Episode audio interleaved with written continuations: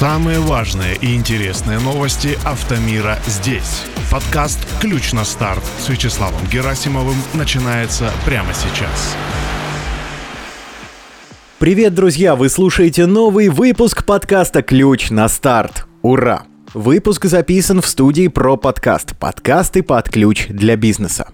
В 34-м эпизоде я расскажу о важных событиях автомира, произошедших на минувшей неделе с 20 по 26 февраля. Вот несколько тем из сегодняшнего подкаста.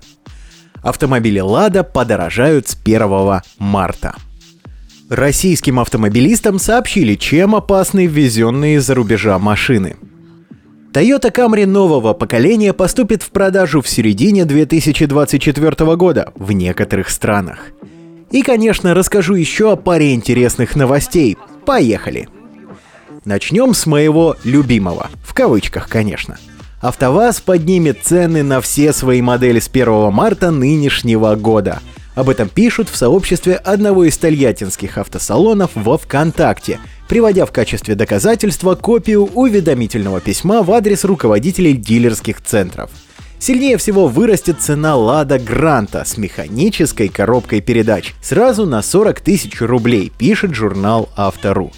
Варианты исполнения Лада Гранта с кондиционером подорожают на 20 тысяч рублей. Сейчас комплектация Classic кондиционер стоит 755 900 рублей, но климатическая установка входит в оснащение и более дорогих версий этой модели – Стоимость Lada Granta Drive Active с кондиционером увеличится на 23 тысячи рублей до 930 тысяч 900 рублей. Подорожают и внедорожники семейства Lada Niva. Трехдверная Niva Legend с 1 марта обойдется минимум в 821 900 рублей, а стоимость Niva Travel поднимется на 16 тысяч и тем самым пробьет психологическую отметку в миллион рублей. Этот внедорожник АвтоВАЗ планирует продавать по цене от миллиона 14 тысяч 900 рублей.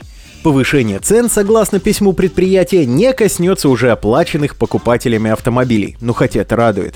В начале января сообщалось, что, вопреки сложившейся традиции, автомобили в России не дорожали с наступлением Нового года – это касалось и продукции АвтоВАЗа. Однако тогда аналитики не исключали пересмотров прайс-листов уже в начале 2023 года на фоне изменения экономической ситуации.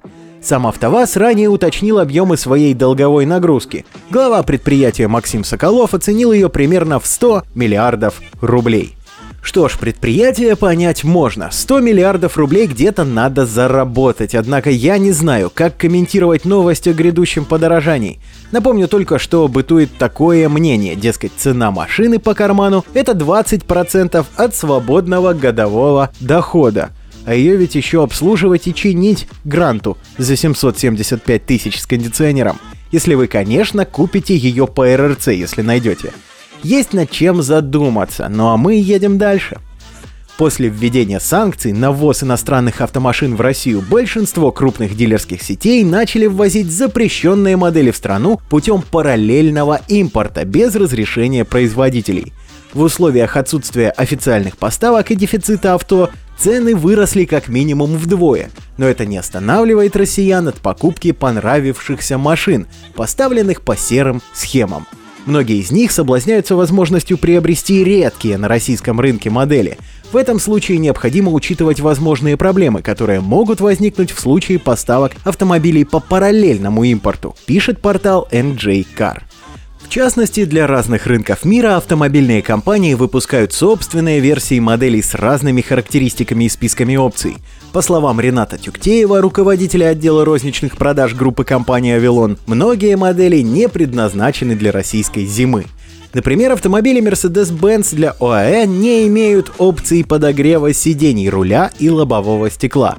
Также на таких авто отсутствует антикоррозийная обработка кузова – эти факторы делают дорогие модели некомфортными для использования зимой и в межсезонье.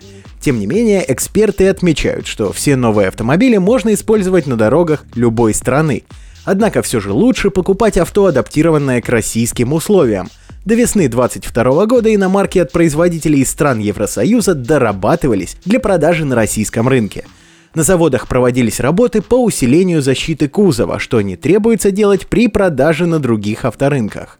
Кроме того, в моделях, предназначенных для России, улучшалась шумоизоляция, ходовая и рулевое управление. Самая большая проблема связана со смазочными материалами и трансмиссионными жидкостями.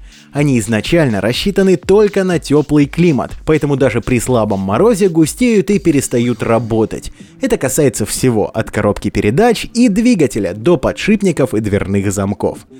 Поэтому водители, купившие автомобиль у серого дилера, могут столкнуться с проблемами коррозии на кузове, неисправностями силовой установки и электронного вспомогательного оборудования уже после короткого периода эксплуатации. Часто требуется перепрошивка мультимедиа, но автодилеры сами не берутся за такую работу – мне видится, что журналисты немного преувеличили проблему, однако проверить готовность параллельного автомобиля к эксплуатации в наших непростых климатических условиях необходимо однозначно, что важно учитывать при покупке. Берите советы на вооружение, а мы едем дальше. Портал «Автостат» проанализировал рынок и пообщался с его участниками. В результате был сделан вывод относительно китайских автомобильных брендов. И помимо роста продаж и доли рынка была замечена еще одна интересная тенденция. Машины из КНР все чаще появляются в сегменте премиум-класса, пишет портал Carsfig. Сергей Климов, который занимает пост в совете директоров ГК Долавто, говорит, что реализовывать более дорогие авто всегда выгоднее, чем машины из массового сегмента – Весь 2022 год китайские компании анонсировали в России более дорогие модели. Появлялись машины марок Exit, компании Geely и Cherry анонсировали дорогие модели, а Чанган привез в Россию премиальный Юни Однако уже на 2023 год запланированы более бюджетные модели – Та же марка Cherry в плане седанов сделала выбор в пользу более бюджетных моделей. Роман Слуцкий из ГК Alarm Motors говорит, что сейчас даже более перспективно обратить свой взор на массовый сегмент. Ранее в нем было много локализованных машин из Европы и Кореи, которые при неплохом оснащении стоили полтора миллиона рублей. Сейчас же он опустел. А вот в премиум сегменте официальных поставок нет, однако неплохо работает параллельный импорт – тем не менее, почти все участники рынка сходятся во мнении, что в ближайшее время китайские компании захотят выйти в премиум-сегмент российского рынка. В начале выпуска я уже ужасался ценником. Тут уж мои полномочия все, слов не хватает. Поэтому сжимаем кошельки покрепче и едем дальше. Правда, недалеко к результатам интересного опроса. На неделе журналисты портала «За рулем» узнали у читателей, насколько они морально готовы к покупке китайского автомобиля. Выводы интересные. Вопрос на сайте звучал так. Россияне переключились на поиск китайских авто в интернете. А вы перестроились? Оказалось, что 55% читателей пока притормозили с заменой авто и ждут изменений на авторынке. 14% не против китайцев, 9% приверженцы отечественного автопрома. А остальные купят на замену своему авто либо бэушного европейца, либо японца, предпочтя их новым автомобилям китайского производства. Приводится и интересное мнение в статье по итогам опроса. По словам руководителя пресс-службы агентства «Автостата» Зата Тимирзанова, современные китайские автомобили сейчас не уступают по дизайну, техническим характеристикам, предлагаемым опциям многим европейским, японским или корейским конкурентам. При этом по условиям гарантии китайские автомобили превосходят большинство западных, корейских и японских производителей – при этом Азат Тимирханов при выборе китайского автомобиля рекомендовал ориентироваться на надежного и проверенного дилера. С тем, что большинство опрошенных решило притормозить с заменой авто, все понятно. А вот тренд лояльного отношения к китайским брендам – важная штука. Не зря мы часто обсуждаем новинки автоновости из Поднебесной. Рынок совершенно точно изменился, а нам пора принимать новую реальность. А пока едем к финальной новости о любимом многими не китайском авто. Несмотря на то, что мировой покупательский спрос смещается с седанов в сторону кроссоверов, Toyota не собирается отказываться от популярной модели Camry, но и работы над ним не интенсифицирует. Как пишет австралийское издание Drive, если на создание Camry прежних поколений уходило 5-6 лет, то новая Camry появится лишь спустя 7 лет с момента выхода предшественницы. Camry XV70 дебютировала в июне 2017 года. В России ее производство стартовало в апреле 2018, напоминает автор портала axbt.com. Ожидается, что производство преемницы Camry XV70 в США стартует в апреле 2024 года, а в салонах автомобиль появится пару месяцев спустя.